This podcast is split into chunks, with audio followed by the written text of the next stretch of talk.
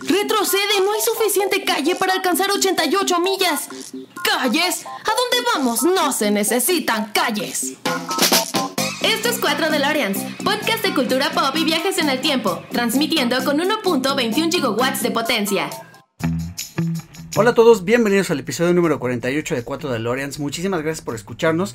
Muchas gracias por todos los mensajes que nos han dejado en las redes sociales. Eh, pues por todos los buenos comentarios, también por las críticas. Eso nos ayuda muchísimo para seguir creciendo. Eh, de verdad, síganos escribiendo, únanse en las redes, súbanse, súmense al, grupo de 4 DeLoreans de Facebook, este, en Instagram también, para que se enteren de pues cuando salen los episodios. Pero bueno, si ya son asiduos a esto, ya, ya saben que cada martes tempranito ya está arriba el podcast.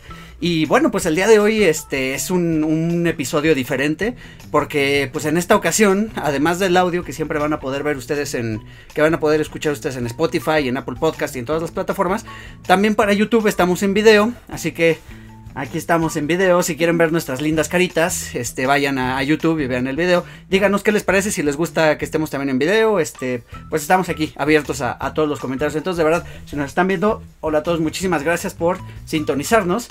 Y pues ya vieron, aquí conmigo está, está Clau. Hola a todos. ¿Cómo estás, Clau? Muy bien. Qué bueno. Muy emocionada de Muy estar bien. de regreso. Perfecto, ya tenía tiempo que no te teníamos Ya, aquí en Cuatro sí, DeLoreans. Sí, sí, pero ya, estamos aquí de vuelta.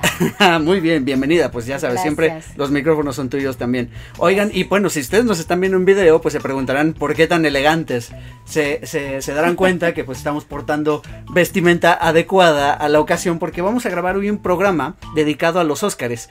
Entonces, pues subiéndonos al tren del mame de los Óscares en realidad, es. pues nos, nos decidimos, y como era el primer episodio en video, dijimos, bueno, pues que nos vean este bañados y peinados. No, no sé si tan peinado, pero por lo menos bañados sí. Así como en TV Azteca, que todos se visten como si estuvieran ahí en el Exacto, teatro. en la alfombra roja, exactamente, sí, Sí, sí. sí. mira, hubieran puesto aquí una pantalla verde y hacíamos un montaje también de Ándale, eso. Bueno, para lástima, para la siguiente. Oye, Clau, pues este, los Óscares es un evento que todos sabemos que premia más cosas, pues con intereses más de pronto políticos o de pronto comerciales y que muchas veces no, o no necesariamente premia a lo mejor del cine. Pero sí es, en definitiva, el premio más, eh, Mediático. pues sí, más mediático y el que la gente más ve y el que está en el consciente colectivo, ¿no? De todos nosotros. Tan es así que mírenos cómo estamos el día de hoy. Luego nos vamos a tener que vestir así para el de Venecia, para Cannes. No, deberíamos ir a Venecia, ya que ya Ah, Toronto bueno, estaría bien padre. bien, Me gusta la idea. Oye, este, bueno, y en realidad pues también la idea surgió eh, de, de ti, de, de este episodio de los Óscares, porque, eh, bueno, ustedes, eh, Clau, Clau y yo más bien somos amigos de hace mucho tiempo, y pues siempre nos ha traído esto del cine, pues no por nada estamos hablando de estas ñoñeces, pero básicamente, siempre que se acercaba la temporada de Óscares, Claudia me decía, pues ya viste las nominadas y cómo está la onda, estamos platicando, y, y como que era un tema, ¿no? Siempre juntarnos eh, a platicar sobre eso, ¿no? Y tratar de ver la mayor cantidad de películas posibles de las que estuvieran nominadas. Sí, claro. Además, platicábamos tú y yo el otro día que, bueno, como saben, Eric estudió comunicación, yo también, y en esa época uno se siente muy cine experto y así. Y, y como bien dices, o sea, la- los Óscares no premian lo mejor del cine, sin embargo, no sé si a ti en tu universidad te pasaba, pero si no veías los Óscares al otro día en la escuela era muy difícil entrar a la conversación a pesar de que todos sabíamos que no era como tal el premio de conocedores, pero sí es el premio de los que vamos al cine todos los días y los que vemos el cine y decidimos si nos gusta o no una película por la película, Claro. nada más. Entonces, pues desde ahí yo tengo esta tradición de tratar de llegar preparada a los Óscares. Sí, sí, además, bueno, también lo platicábamos igual el otro día y no sé si les pasa a ustedes, puedo escuchas, pero de pronto nos avientan todas las películas que están involucradas en los Oscars, nos las avientan entre finales de diciembre y principios de enero, ¿no? Entonces de pronto ya uno se ve agobiado porque hay que ver por lo menos nueve o diez películas, porque no son nada más las que están nominadas a mejor película, ¿no? Sino también eh, la que tiene mejor dirección, que no, no, no siempre están este, en las mismas categorías, o por si ver que tal actor está destacando y su película está muy buena. Y eh, es curioso, algo que estábamos platicando ayer, Claudia y yo, que curiosamente fuimos a ver Jojo Rabbit, que fue la última película que nos faltaba de ver para hablar de este tema. Eh, voy a aclarar algo muy rápido nada más. hoy vamos a platicar de las nueve películas nominadas. A mejor película. A mejor película, sí. No, no vamos a hablar de este. Quizá hagamos anotaciones sobre mejor actor, este, eh, este tipo de cosas. Pero nos vamos a centrar en las nueve nominadas a mejor película. Bueno, entonces eh, Clau y yo nos dimos a la tarea de ver las nueve películas. Fue una tarea titánica, quiero que sepan. ¿eh? Estábamos empachados de palomitas y nachos. Tuvimos que ver muchas películas en dos semanas. Así es, así es, efectivamente. Y bueno, como bien decíamos, pues tuvimos la fortuna que dos de ellas, por lo menos las pudimos ver en Netflix. Netflix. Eh, una de ellas salió algunos meses antes, que fue este. Joker. Bueno, que fue Joker y que fue Ford versus Ferrari. Entonces, básicamente nos quedaban cinco por ver. Y pues sí. Usted parecerá fácil, pero cinco visitas al cine en dos semanas no es Sí. tan sencillo. Más échate el irlandés tres horas y media en Netflix. Estará en Netflix, pero te tienes que tomar tus tres horas y media para verla. Exactamente, sí, así es, así es.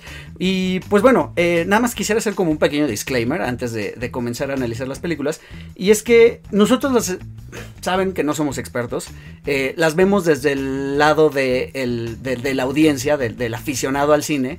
Eh, no somos críticos, ni mucho menos, ni estudiamos cine, pero vemos mucho cine. ¿No? Y para nosotros, pues nos gusta externar nuestra opinión y decir nos gusta o no nos gusta por esto o por aquello quiero también que sepan que también como a ustedes como aficionados al cine o como espectadores, pues también, o sea, las opiniones de los críticos que no les importen, realmente. O sea, si una película les gusta, que les guste sin importar la crítica. Y si no les gusta también, ¿no? O sea, uno lo puede decir sin miedo. Finalmente, también para esto están estas plataformas y ya, y Twitter y este Facebook y todo, para poder platicar, ¿no? De por qué nos gusta y por qué no nos gusta algo. Y si es polémico, pues está bien, ¿no? O sea, cada cabeza es un mundo y nos puede gustar algo o no nos puede gustar. No tiene que gustarnos a todo lo mismo, ni mucho menos hacer caso a las, a las críticas. Así es. Entonces, pues, habiendo dicho esto, pues vamos a, a empezar con las películas que, que están nominadas. Antes de que empieces, yo sí quisiera decir, como bien les comenté, yo trato, no, creo que este es el primer año que logro ver las nueve para los Óscares, pero siempre trato de llegar lo más preparada posible y esta vez, independientemente de lo que vamos a platicar, estoy muy contenta con las con la selección porque es de los Cierto. pocos años que me ha pasado que tengo varias que me gustan. De verdad hay años que digo una Sí. o Sí. ninguna. Sí, sí, sí, fue, fue un buen año para el cine en general. O sea, 2019 sa- sa- salieron bastantes películas muy buenas. eh, y, ¿sabes qué curioso? Estaba escuchando en otros podcasts también dedicados al cine. Que curiosamente se compara con el año de 1999, porque dicen que en el 99 también fue muy similar, que hubo muchas películas muy buenas. Entonces, y, y varios de estos críticos que estoy mencionando ahorita, pues eh, coinciden en eso, que el 2019 fue un, fue un gran año para el cine. O sea, tenemos que esperar hasta el 2029 ahora. No, no, 20 años. Ah, tenemos que- 20. sí, o sea, o sea que no cada hasta- vez que cambia nada más de No, no, no, cada 20 años. Ok, no, entonces, Exactamente. no sé si en 20 años, bueno, sí, aquí vamos a platicar en 20 años a decir, ¿te acuerdas que Exacto. dijimos todo un buen año? Exacto, exacto, exacto. Pues bueno, la verdad es que sí me da mucho gusto. Qué bueno que hubo buenas películas. Qué bueno que te gustaron y que las disfrutaste. Eh, y pues bueno, yo tengo por ahí nada más un par en las que no, no me sí, gustan del todo. yo también y lo vamos a platicar, pero de verdad me acuerdo un año o años en los que de verdad vas al cine, vas al cine y tú y yo lo hablábamos ayer. Si no fuera por los Oscars ni la verías, o sea, son películas y de repente son cinco o seis de las nueve que dices ninguna. Sí, totalmente de Y acuerdo. esta vez creo que es al contrario. Dos, tal vez, que no nos encantan. Sí, es verdad. Sí, eso es verdad. Y también sabes qué? que nos damos cuenta qué es lo que está viendo la gente y qué es lo que está premiando la academia.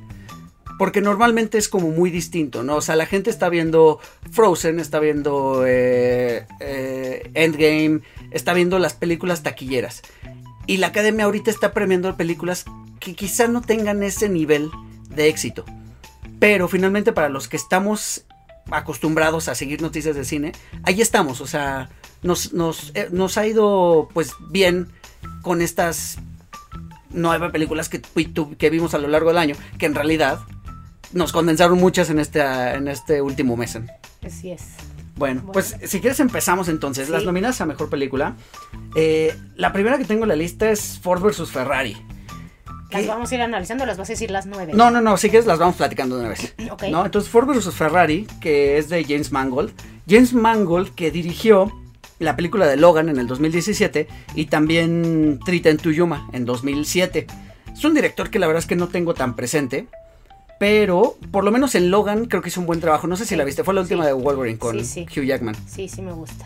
Me gusta mucho, de hecho. Sí, y fue como un western más este reiteado hasta para este públicos más adultos, con más violencia, más sangre. La verdad es que estuvo padre. Y bueno, tuvo el acierto de hacer este pues este como drama basado en una historia Real. real sobre precisamente una eh, digamos competencia pues más bien corporativa.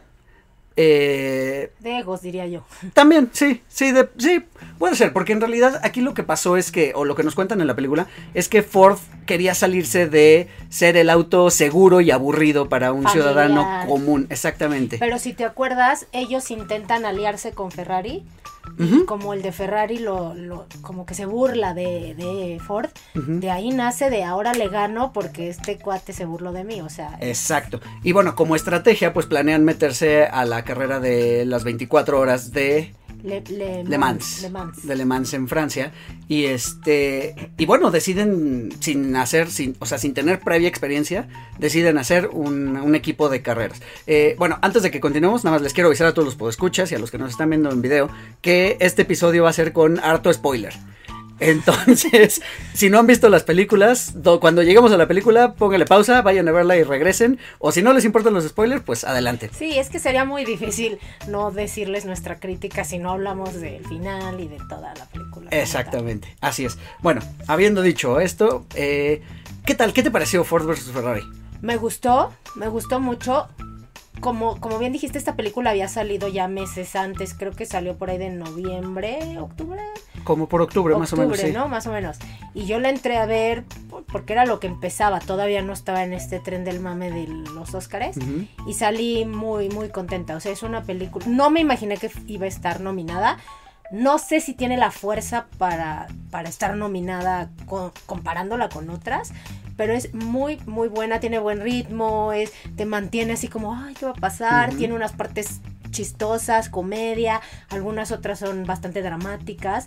Y, pues al final es una historia real que, bueno, a mí no, no me tocó, no, no, no lo recuerdo. Pero, por ejemplo, mi papá sí, que la vi con él, sí se acordaba mucho del piloto de Ferrari. Ok. No se acordaba mucho del tema de Ford, que no es muy asiduo a las carreras, pero del, del piloto de Ferrari, que es como muy famosón, sí, él, este, sí, se sí, acordaba. Sí, aparte aquí, lo, bueno, lo interesante de esta película es, bueno, aparte, además de lo que mencionabas, tiene buenas actuaciones, tiene a Matt Damon y a Christian Bale, que bueno, Christian Bale ya nos tiene acostumbrados a esas actuaciones muy intensas, eh, aquí lo, lo vuelve a hacer, aquí lo vemos otra vez muy flaco y ojeroso, eh, lo vemos como, pues, casi casi como un científico loco, pero a nivel mecánico, Sí. porque es él junto con Matt Damon quienes diseñan el, el auto, ¿no? Y Sí, bueno, él es el piloto y Matt Damon es como sí, más el Sí, son los ingenieros al final que, que diseñan el auto de Ford. Y, y bueno, pero fíjate que más allá de eso, y más allá de los pilotos de Ferrari, los antagonistas no son los pilotos de Ferrari, ni No, es Ferrari en tal, son- en sí. Son, son a nivel corporativo. Correcto. Así es, es a nivel corporativo. Y los mismos corporativos de la marca Ford son los que están ahí como poniendo medio trabas, tratando de llevar el control. eh, pues dándonos a entender un poquito que en, en- en esta era de las corporaciones, pues la gente de arriba no conoce lo que se hace a nivel de producción y a nivel, pues, de... Sí, o sea, es- finalmente, eh, spoiler alert, el que arruina que el piloto, nuestro piloto, gane la carrera es de mismo Ford. Ferrari ya estaba fuera de la carrera. O sea, ya Ferrari tiene un- una avería, un accidente, y al final como que el que es como el vicepresidente que lo que quiere es que sea su piloto el que entre y todo, es el que termina arruinándole la carrera al, al que de verdad echó a andar todo el proyecto. Claro, sí, sí, sí. O sea, es interno al final. Es interno al final y, y luego, exacto, eso es, mira, a mí me sorprendió mucho la película, yo no esperaba tanto de ella, empecé a escuchar cosas y, y muy buenas, o sea, que estaba muy buena, que tenía mucha acción, que si las tomas, las tomas son increíbles, o sea, la forma de Cuando colocar las cámaras, coche. sí, o sea, las tomas de adentro, las tomas de afuera, que si la llanta, que si la curva, o sea, te sientes en realidad en, en pues en el, este, en el vértigo, ¿no? De la velocidad y de, de la carrera.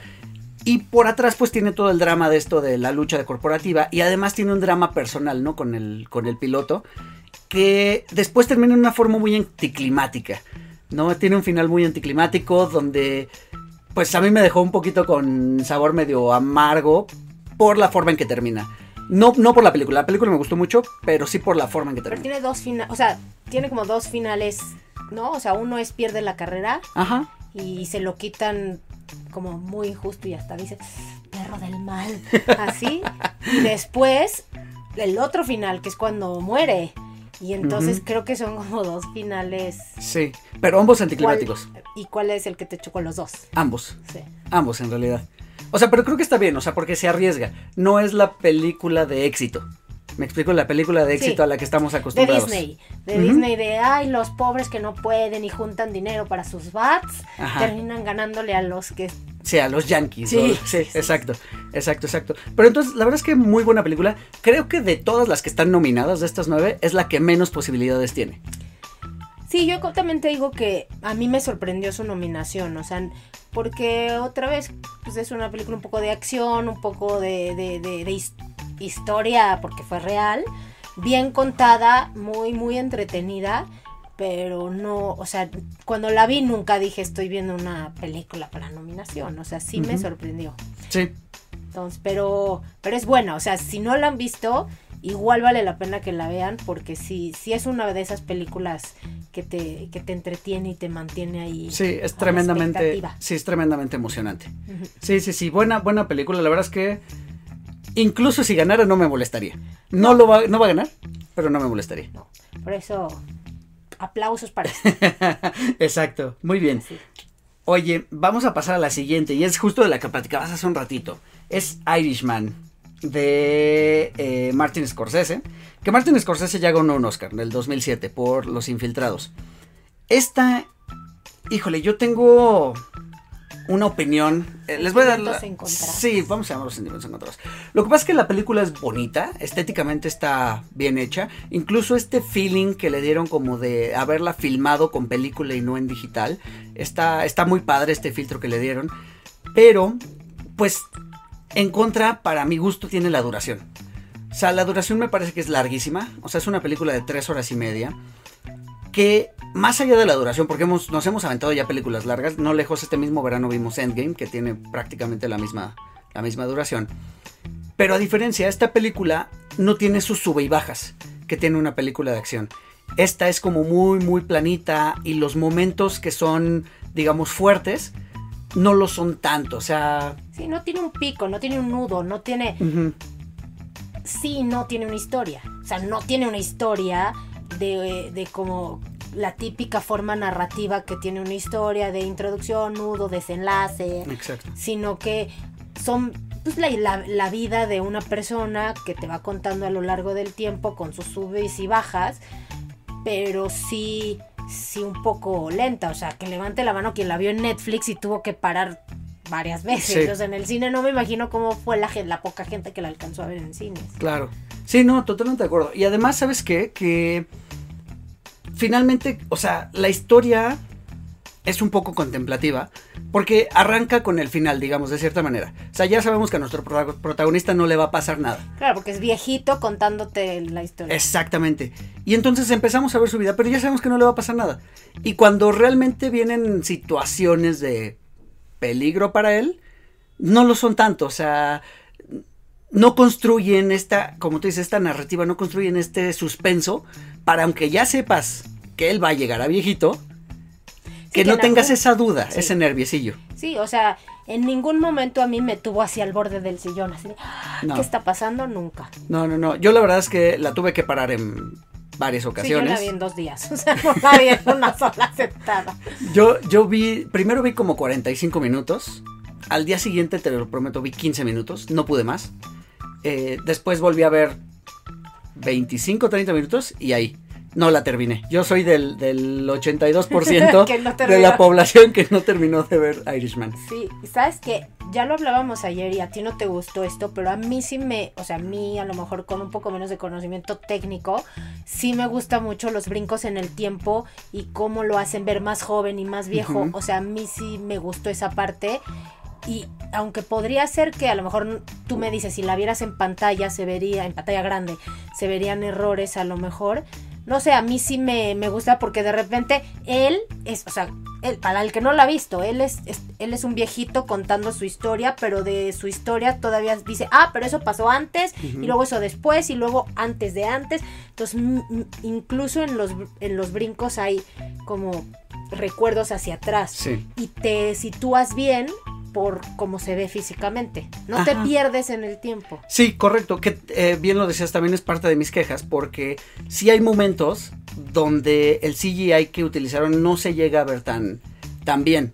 Este, incluso en Robert De Niro se le nota de pronto los ojos de un color y de pronto Ah, de otro color. Sí, sí, eso sí, cuando está joven los tiene muy azules, ¿no? Ajá. Que dices, Y este, y, y bueno, ¿qué, qué más decir de los movimientos, no? O sea, son señores ya grandes de 70 y pico de años, eh, que los quieren hacer lucir como, pues, de principios de 40 sí, no son tan ágiles. No son ágiles, exacto. No se mueven como se me vería una persona de 40 años, ¿no? Y lo platicábamos ayer en la escena de, de donde él va y le da una paliza, Robert De Niro en particular va y le da una paliza a un, a un tipo. Se ve la verdad es que muy lento, o sea, pues sí, es como, como, como ver a alguien con un disfraz que no le queda, Ujú. siento yo. O sea, quizá pudieron haber utilizado dobles de cuerpo, no sé, varias otras cosas. Entonces creo que esas son fallas que a mí me dirían que no podría ser nombrada mejor película. O sea, no podría ser la ganadora.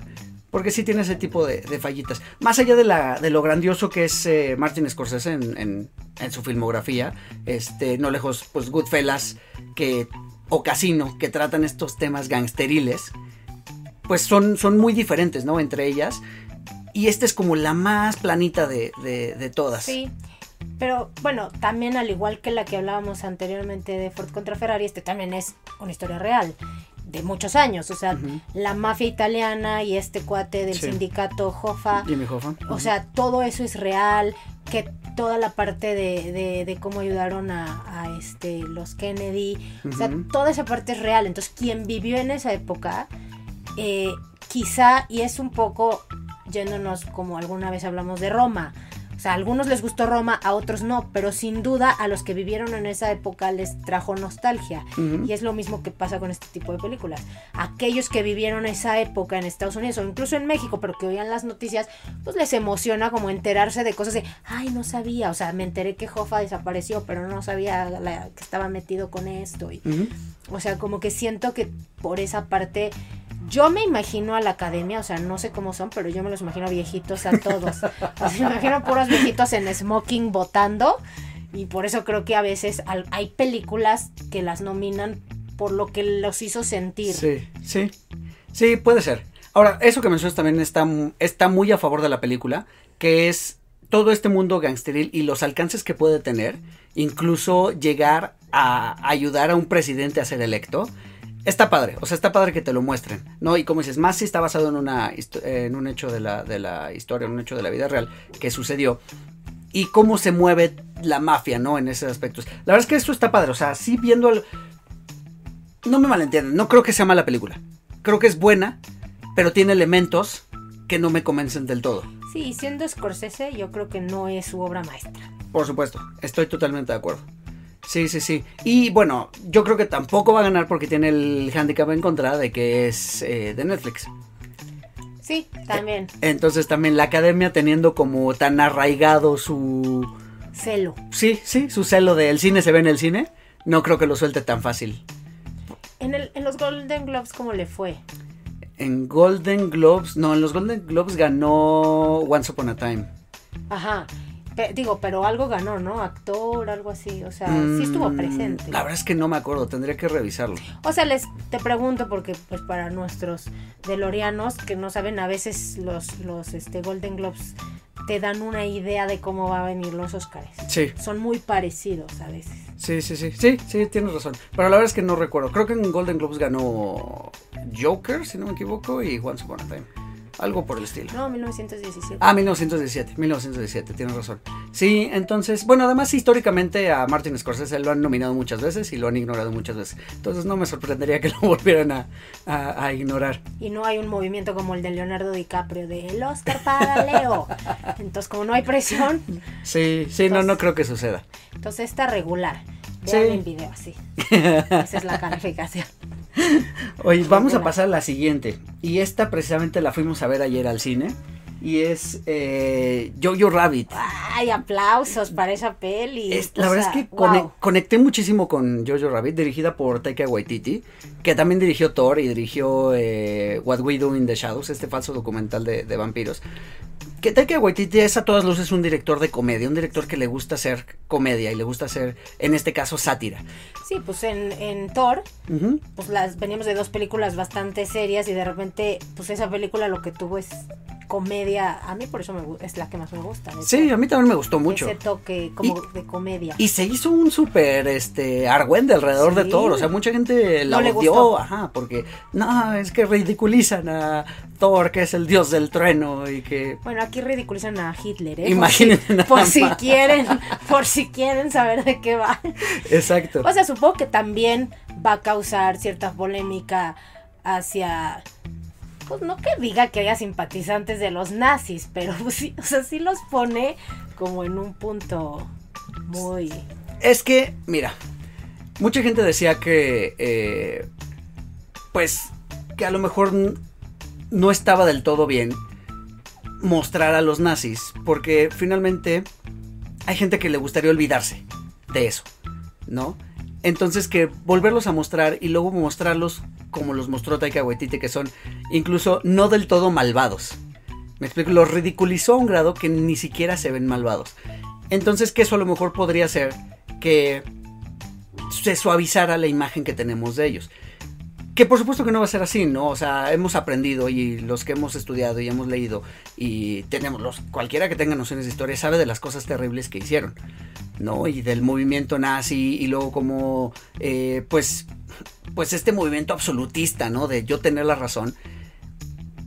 Pues creo que eso no se borra, no se puede borrar de la memoria. Pero ¿sabes qué es lo hermoso de esta película? Que la película no lo borra, porque a pesar de que los ridiculiza, siguen habiendo cosas bastante rudas. O sea, Bueno, sí. hay o sea, cuelgan a la gente en, en- en- en la plaza, este, incluso toda esta parte de que aunque es un poco burla, pero la niña judía que está escondida y que le dice, sí, tenemos cuernos y, nos colgamos como eh, murciélagos. murciélagos.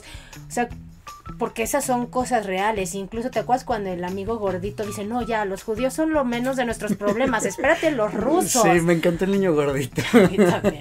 Entonces, como que lo maravilloso de esta película es que los ridiculiza, pero no les quita, no le, no a los nazis, no quita a la época lo monstruoso que fue. Porque también después, cuando ya llegan los gringos, también los tratan terrible. O sea, Sí. al final, ¿qué tal? O sea, ya llegan los gringos a liberar y se echan a todos los Sí. del pueblo. Sí, sí, sí. Sí, es, es una película, en mi muy particular punto de vista, es grandiosa, te digo, conecté mucho con ella, me reí muchísimo.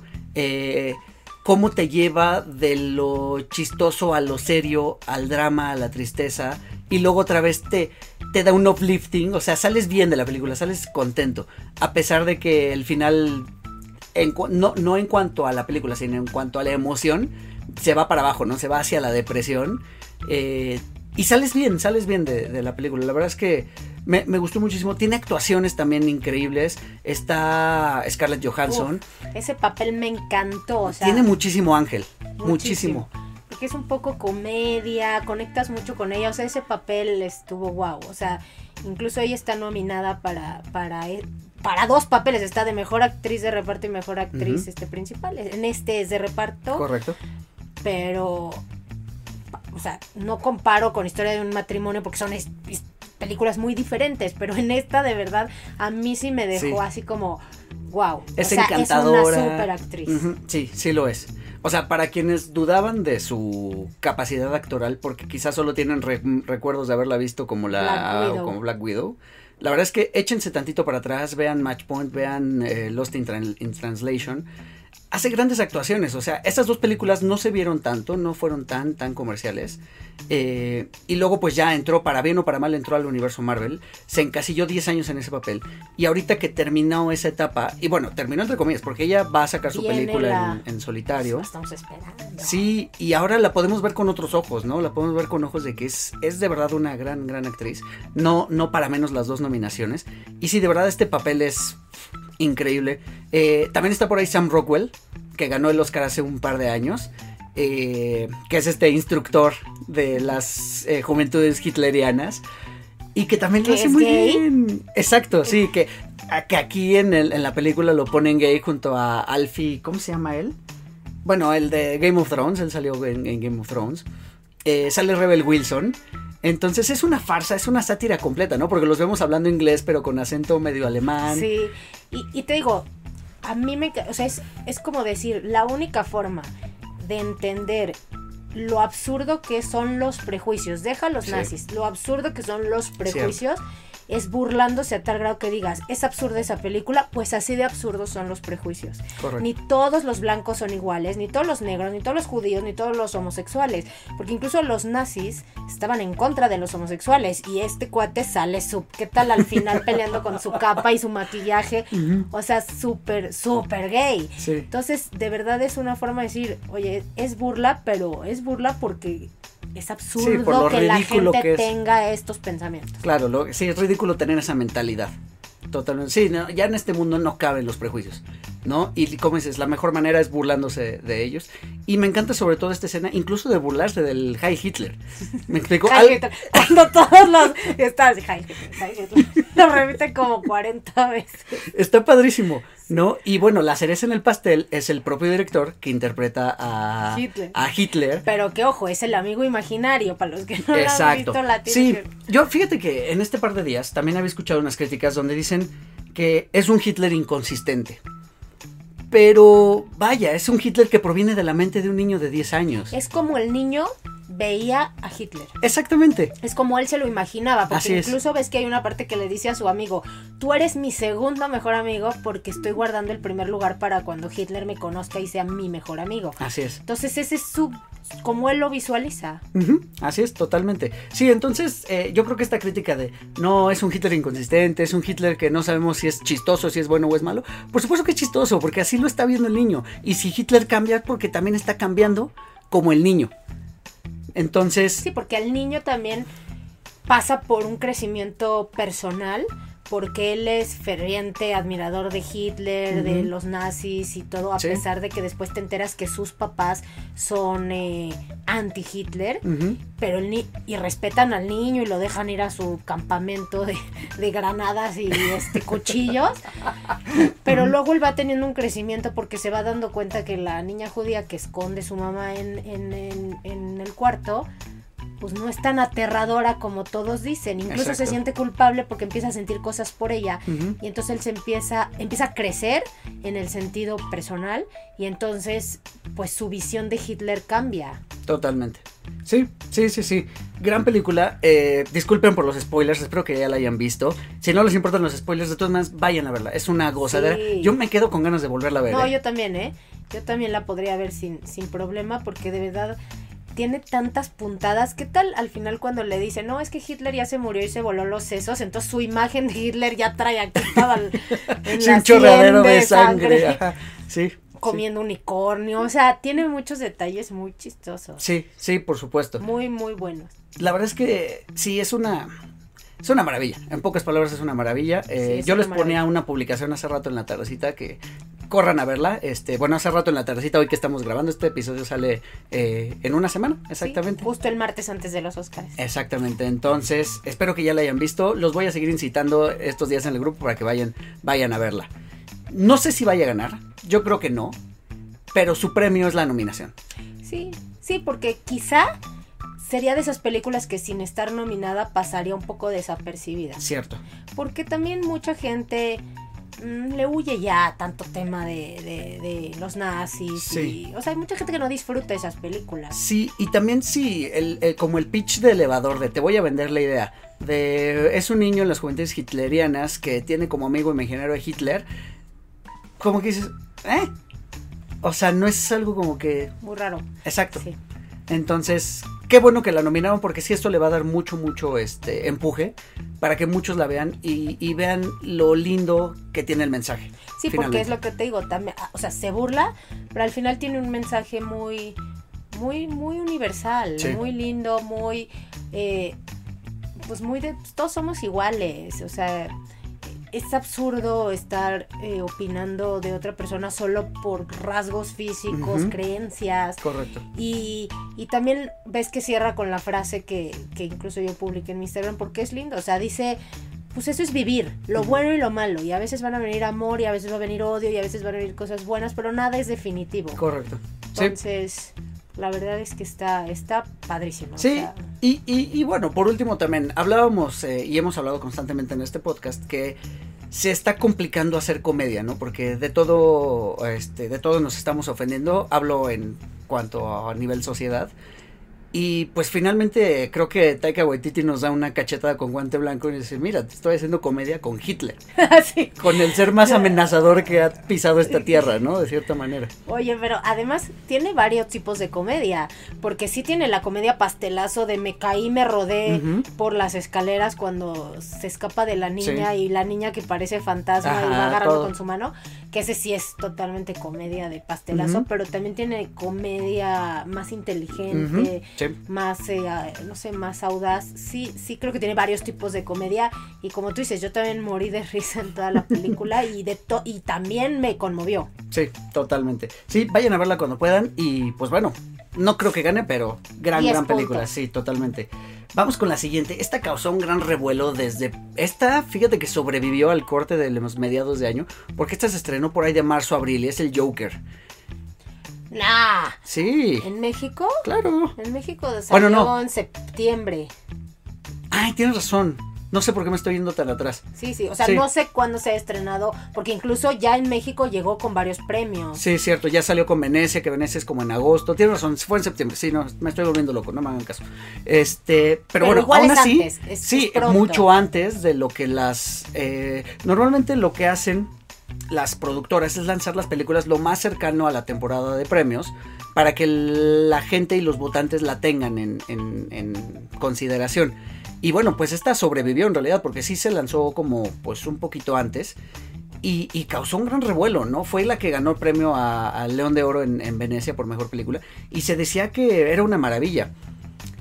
¿Qué, qué opinión tienes del Joker? Yo quiero antes escuchar tu opinión antes de, de dar la mía. A mí me encantó, o sea, de verdad me encantó por, por las dos partes, ¿no? O sea, por un lado es el Joker y en este podcast somos amantes de los superhéroes y del Joker y de todo.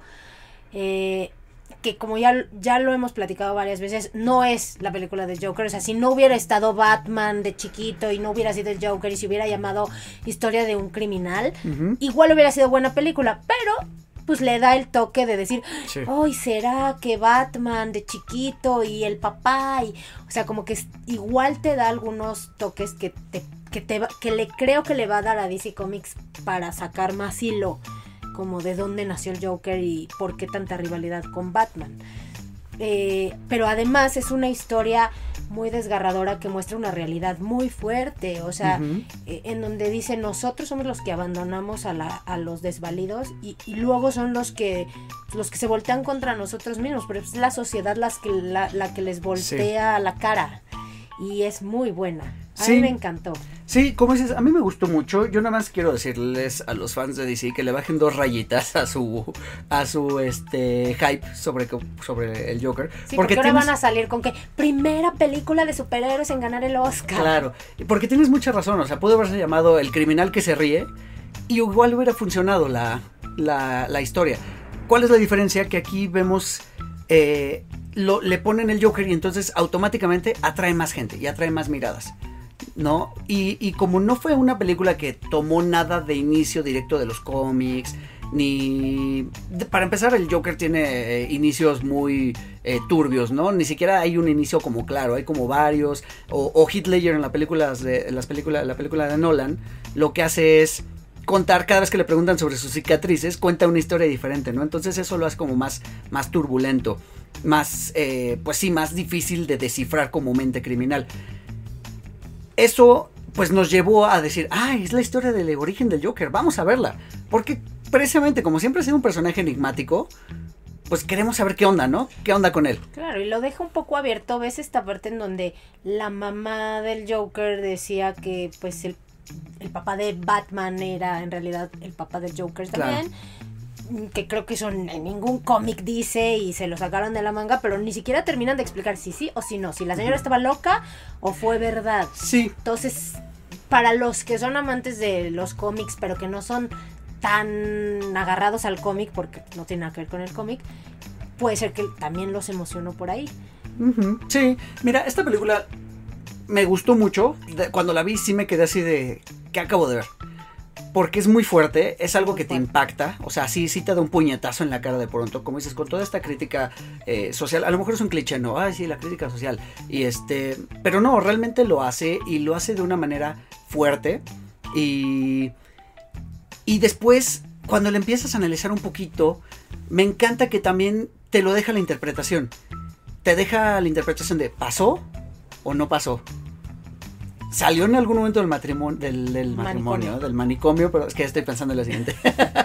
Salió en algún momento del Creo que es igual manicomio. matrimonio y ma- manicomio. Son sinónimos.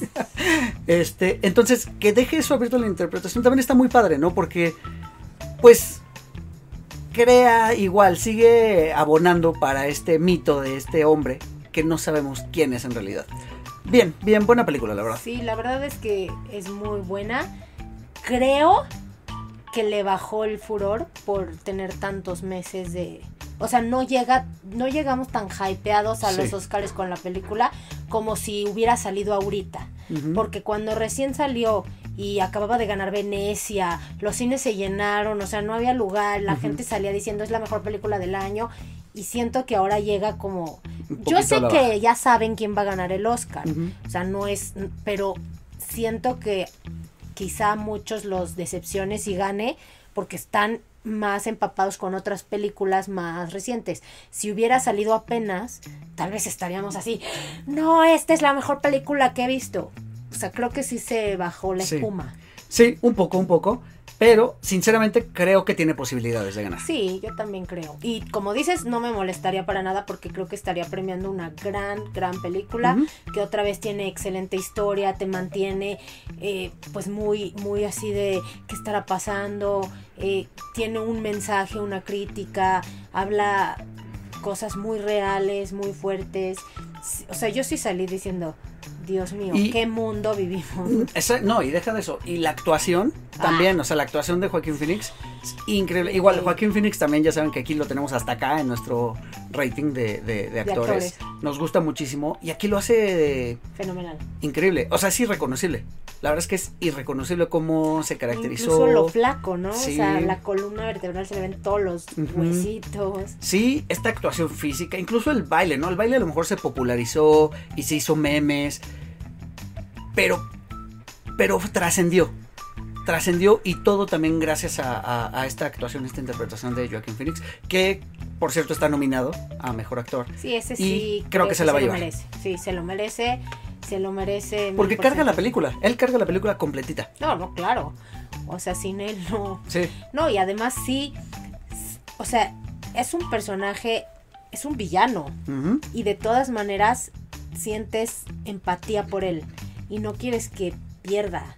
No, o sea, no quieres que lo metan a la cárcel, no quieres que, o sea, así como todos los, la gente que se vuelve loca y se disfraza de payaso igual que él, tú sientes igual, o sea, empatizas con él y Sí. dices, pobre, qué vida tuvo, eh, o sea, es un villano que ya mata sin, o sea, sin, sin, sin resentimiento, y igual empatizas con él. sí, sí, sí, Así sí, sí. que sí, sí es un... Sí, bien, bien por Joaquín Phoenix. Eh, si él no gana, creo que el otro nominado es Leonardo DiCaprio, Sí, Adam Driver. ajá. Y por aquí tengo las nominaciones, ahorita se las digo. Pero creo que el que más se lo merece, digo, más allá de que los otros dos también están fantásticos en sus papeles, pero creo que el que más lo merece es... Y yo sí creo que se la va a ganar y, Phoenix. y- y se va a llevar, háganme caso cuando estén viendo los Oscars, aplausos de pie. O sea, Totalmente. estoy segura que... lo- Porque pasa, cuando los otros actores de Hollywood reconocen un trabajo excepcional, lo reconocen también y de verdad creo que la gente se va a parar a aplaudirle porque sí es una actuación, wow. Sí, sí, muy, muy buena actuación. Vamos a pasar a la siguiente, Clau.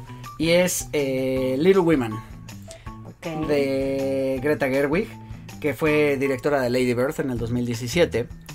Y Hace rato decía que Ford vs Ferrari es la que tiene menos posibilidades de ganar. No, es esta. Creo que es esta. Me equivoqué. Sí. Es esta. Creo que es esta. O sea, miren, es otra versión de Mujercitas. Hemos visto ya, creo que son tres las que han salido en cine, más este caricaturas. Más películas, Em, este, series. series.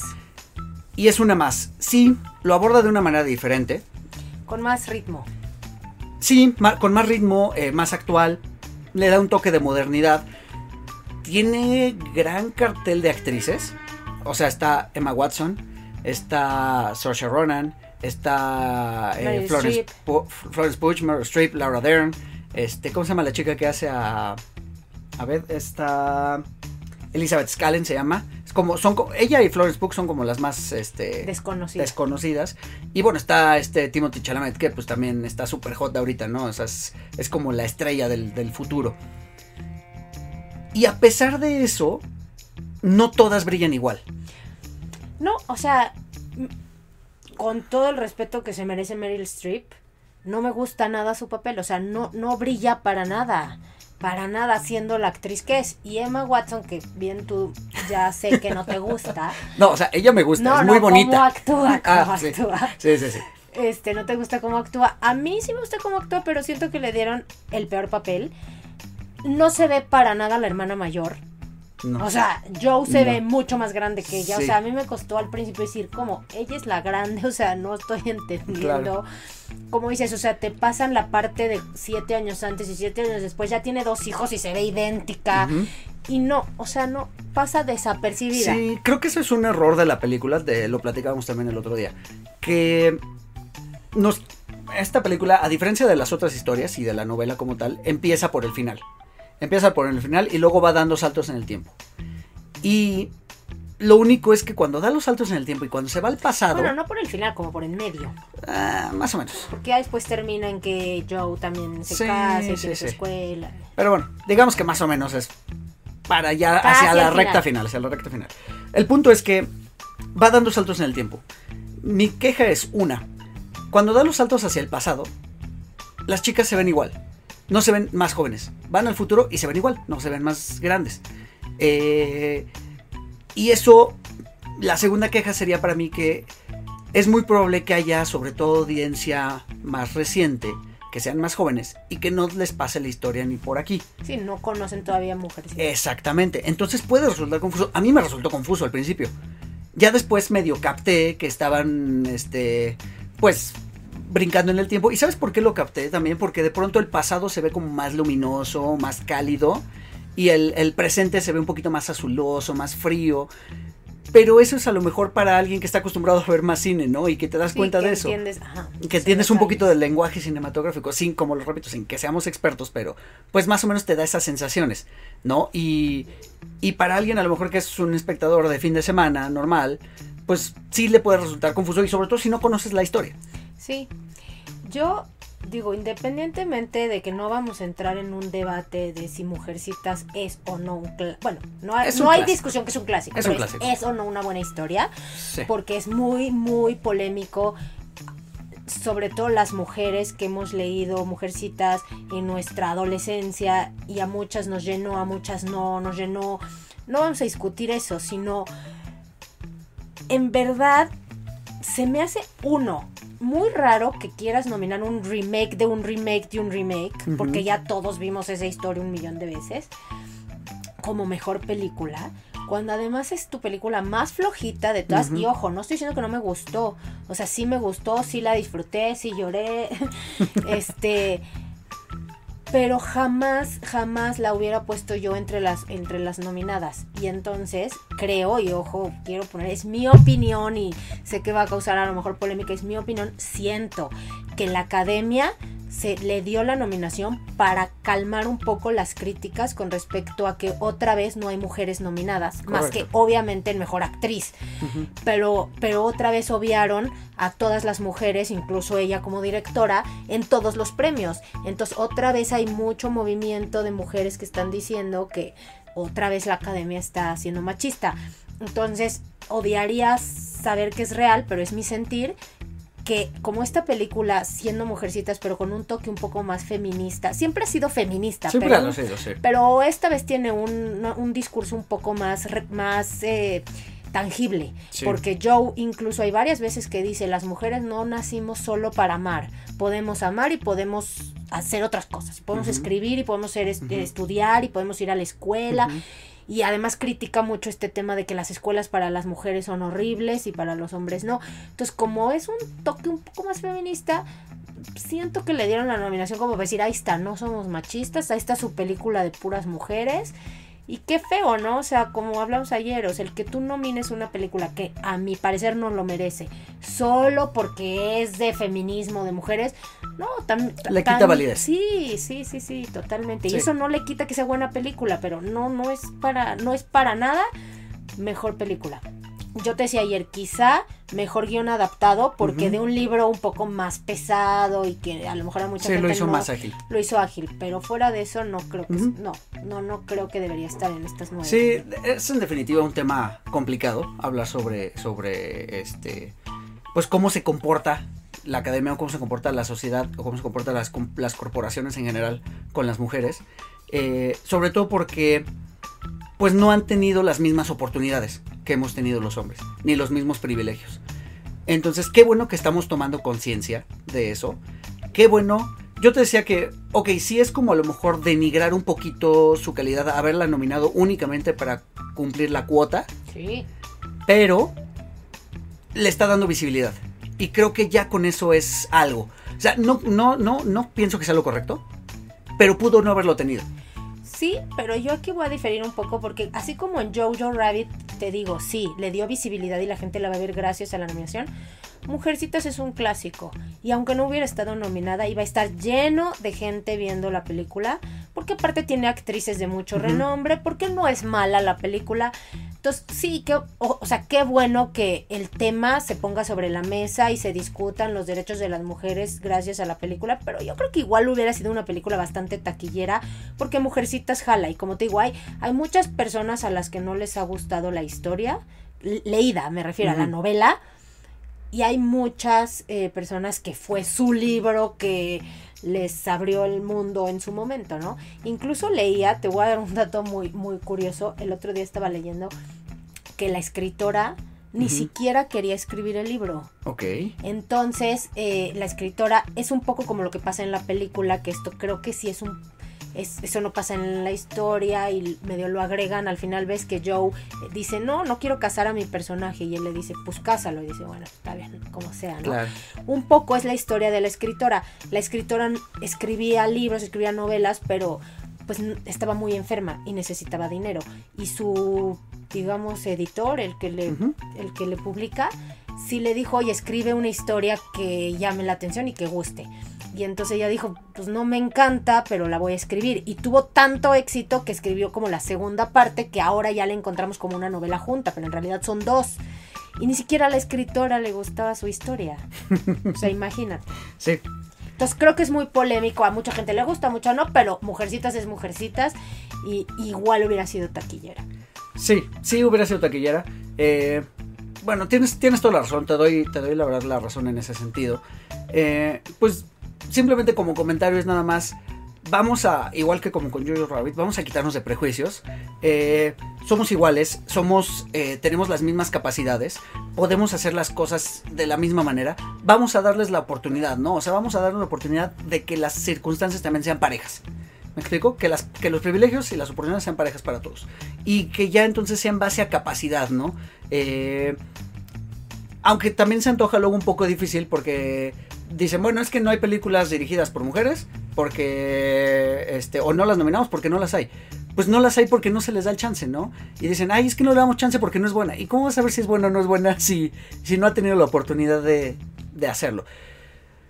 Es, volvemos a lo mismo, es tema complejo, pero me alegra que estamos tomando conciencia de ello Sí, y que se está hablando. sí, sí, para eso sirve adelante, pero sí, en lo que nos atañe a este podcast, no es una buena película para estar Para nominada. estar nominada, sí, no. Creo que es la que sobra también. Sí, sí, sí.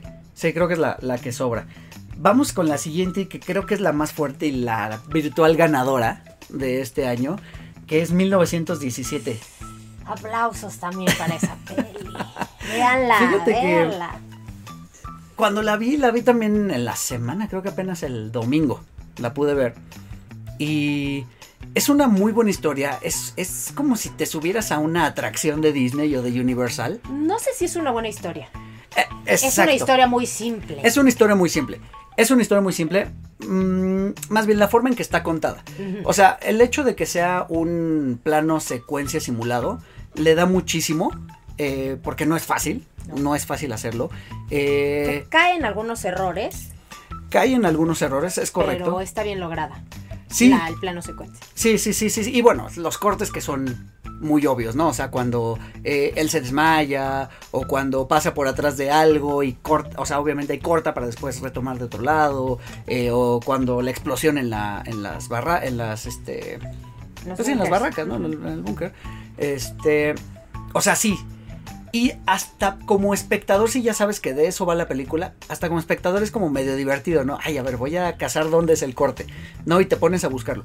Pero más allá de eso, lo hace muy emocionante, porque todo el tiempo andas detrás de, de los actores principales y muy poco ves como el panorama general. Entonces también todo eso, pues le tiene su mérito porque pues tiene que estar todo coordinado, ¿no? O sea, por detrás de la cámara tiene que estar si el asistente, si el microfonista y no verse en ningún momento, ¿no? Cuando va a girar la cámara tienen que girar con ella. O sea, técnicamente está muy bien Es- resuelta sí. y También está nominada a fotografía, ¿no? está nominada a fotografía, que creo que es también se lo merece. Sí, sí, sí. Y Porque este aparte son puras tomas al aire libre. O sea, Sí, sí, ¿sabes qué? La, no sé si eh, eh, supiste, pero por ejemplo, las tomas que son de noche con la bengala, realmente son así. O sea, literalmente el fotógrafo se salió a hacer ensayos, a probar cuánto tiempo duraba la bengala, a qué hora tenían que hacerlo para que fuera ideal, eh, todo ese tipo de cosas. Lo único que platicamos el otro día y que creo que le quita méritos, uno es como dices, la historia es muy sencilla. Es punto A a punto B. Número dos, el chiste de que sea un plano secuencia hace que las distancias sean muy cortas. O sea, sabemos que las luchas de trinchera, la batalla, las batallas de trincheras en la Primera Guerra Mundial fueron así. O sea, estábamos nosotros aquí y los rivales 100 metros. o No, menos. No sé. O menos. O sea, estaban muy cerca. Sí, pero esta misión de tienes que entregar un mensaje de aquí a acá y este corres el riesgo de que haya todavía enemigos por ahí. Entonces, hace que el hecho de que sea un plano secuencia acorta las distancias. Y pues de pronto todo se queda como en un poquito de solo emoción y, y- y- y, este y suspenso un poco vacío. Porque nada más es, ay, a ver a qué hora salen los alemanes. Ay, a ver a qué hora salen los alemanes. Ay, da la vuelta a la esquina. Ay, ay, ay, a ver si salen los alemanes. O sea, se queda un poquito en eso. Y al, y- y al decir que acorta las distancias, me refiero a, por ejemplo, hay una escena donde se sube un camión y te vamos a acercar al punto porque vamos a pasar por ahí. Y entonces, literal, avanza Tres minutos. tres minutos y, Entonces, ay, ¿por qué no se fue sí. caminando? Exacto, a eso voy. Se entiende. No, se entiende por la dificultad. Pero quizá hubiera valido la pena salirse del plano secuencia para explorar un poquito mejor esas posibilidades. Y bueno, en el sentido también de que es una trama que se queda en el suspenso un poquito vacío, es que deja el drama de lado y se lo tienen que agregar con una cosa medio tonta, que es cuando eh, se mete al sótano y está esta chica francesa con un bebé y entonces, oye, tienes prisa, Pero es ¿Qué- larga esa escena, es ¿no? larga, es larga. exacto. Es, es- ¿Qué estás haciendo perdiendo el tiempo ahí, no? Sí. O sea, Sí, que es lo que hace que llegue justito Ujú. tiempo, pero sí es larga esa escena de la chava, que es como... exacto. O sea, yo creo que la metieron para darle un poquito de sustancia. Y para hacer que amaneciera. Y para hacer que amaneciera, Porque sí. Como era plano secuencia, pues lo mismo que tú dices, no podíamos creer que de repente, o sea, se queda inconsciente de día, se despierta de noche, Ajá. entra dos minutos con la chava y ya es de día otra vez. Sí, claro. entonces, como que creo que le Sí. quisieron decir la noche va alargándose. Pero bueno, volvemos a lo mismo. Si dejas pasar ya todo esto, si la ves, yo cuando la vi en cine no me fijé. Obviamente, todo esto lo estoy diciendo después de haberla ya pensado en mi y, y- y repetido en mi cabeza un par de veces. Es que en el cine no te da tiempo de nada más que pellizcar el asiento. Yo de verdad ni siquiera me podía recargar en la bota que estaba todo el tiempo así de, ay no, ay sí va a llegar. O sea, de verdad por eso se me hace grandiosa, porque sí te mantiene en suspenso todo el tiempo. Totalmente. O sea, totalmente. te suelta muy pocas veces. Sí, sí, sí, sí. Creo que esta es la que va a ganar. Eh, yo pondría mi, Si, si esto fuera una, una apuesta, una quiniela, yo pondría mi dinero en 1917. Si los Óscares no fueran tan políticos y otras palabras como son, quizá yo también, o sea, porque ya ver, ya vamos a hablar de la que creo que va a ganar, que no es mi favorita, pero es la que creo que va a ganar, pero esta la verdad es que sí, sí se lo merece. A mí el final, o sea, muchos han dicho que el final es flojo, porque en el final él llega para el ataque, o sea, para como el ataque, salva a los soldados. Ujú. Y el comandante le dice, está bien, la próxima semana me van a dar otras instrucciones. El hermano le dice, vete a comer al comedor, fin de la película. Sí. Cuando estamos acostumbrados a que las películas de, de guerra son, lo condecoran, salvaste a 1600 soldados, gracias a ti, las- la guerra terminó. No, o sea, la guerra todavía terminó un año después, ¿no? Porque es 1917. Y además, pues, ¿cuántos héroes anónimos no hubieron? Te apuesto que esos 1600 soldados, o sea, no es que la historia sea real, pero pensemos si es real. Si esos 1600 soldados se enteraron que se salvaron gracias a un A cuatito persona, que sí. avanzó por todas las trincheras. Entonces, siento que no es flojo el final, justamente es un final que te demuestra lo feo de la guerra, ¿no? O sea, cuántos héroes anónimos no hay que pasan desapercibidos y que Sí, simplemente lo hicieron sí. por, por, por amor al arte. Sí. Ahora, eso que mencionas también está padre, que nos mencionan lo crudo de la guerra. Sí, este O sea, también. hay escenas muy crudas, hay escenas muy sangrientas, hay escenas fuertes en el sentido de ambos chavitos los que estaban peleando, o sea, menos de 20 años. Además, Fácil, y todos se ven así. es, un, es una película de guerra menos patriótica que otras. Porque aquí no es Inglaterra, o sea, sí está en los alemanes son malos y, y, este y matan a sus animales y, y- y ponen explosiones en sus búnkers, sí, pero como dices, o sea, están los cadáveres ahí eh, putrefactos, se ven las trincheras Sí. como eran, o sea, como que te da una imagen de guerra muy diferente a Pearl Harbor, ¿no? O sea, Sí, la película, bueno. o sea, como es, es, es de verdad como seguramente se vio así de crudo y así de Es feo. muy probable que sí. Y él llega en el río y están los cuerpos todos hinchados de, Llevan de que llevan días. días, ahí. Sí. Cuando Sí, sí, mete sí. la mano en la... En un cadáver. Yo me puse a pensar, o sea, ¿cuánta gente también simplemente se fue y no regresó? Sin saber nada de ellos, ¿no? O sea, hubo a lo mejor a los que obviamente se les dio por muertos. Pero sin tener la certeza, ¿no? Sin tener un, un- un cadáver que enterrar, eh, sin tener nadie que te- realmente te notificara que eso le pasó. O sea, es algo te triste. da una imagen muy fea de la guerra. Sí, pues es que las guerras no son bonitas. No, pero hay muchas películas, sobre todo Que americanas, sí. que te ponen casi el águila volando atrás Sí, y las banderas ondeando y los héroes americanos. Es cierto, es cierto, es cierto, es cierto. Sí, muy, muy buena película también. Sigue en cines. Este, yo creo que todavía la alcanzan a ver. Y sobre todo ahorita con los Oscars van a estar todavía un rato en, en cartelera. Entonces vayan a verla también. Gran, gran película. Vamos a pasar a la siguiente, si, si te parece bien. Sí. Y es eh, Marriage Story. De, de, de net, producción de Netflix dirigida por Noah Baumbach que aquí lo curioso y ayer eh, caí en la cuenta cuando estábamos platicando que Noah Baumbach es eh, esposo de Greta Gerwig Sí. entonces, de cierta manera están compitiendo ellos dos por un premio, ¿no? De, de Que no se le va a ganar ninguno, Que- pero... pero está bien. Sí, porque... bueno, Pueden estar nerviosos juntos. Exacto. E incluso, ¿sabes que Tiene también, volvemos a lo mismo, tiene este handicap en contra de ser película de Netflix.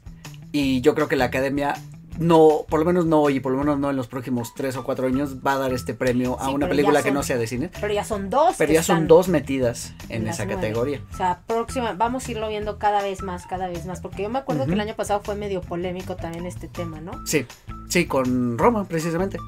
Con Roma, precisamente. Y, y bueno, creo que triplicaron sus nominaciones en todos sentidos, en, en- en las técnicas, en de producción, en guiones. Sí, sí, o sea, no lo van a poder, no lo van a poder dejar de lado tanto tiempo. sí, no. Pero sí ta- también creo que, digo, tampoco son las dos más fuertes, independientemente de, de Netflix. O sea, si tú me dices, mm, 1917 salió para Netflix, pues sí te diría, oye, está rudo, pero Sí, son claro. buenas películas, sobre todo esta es mejor que, para mi parecer, que el irlandés.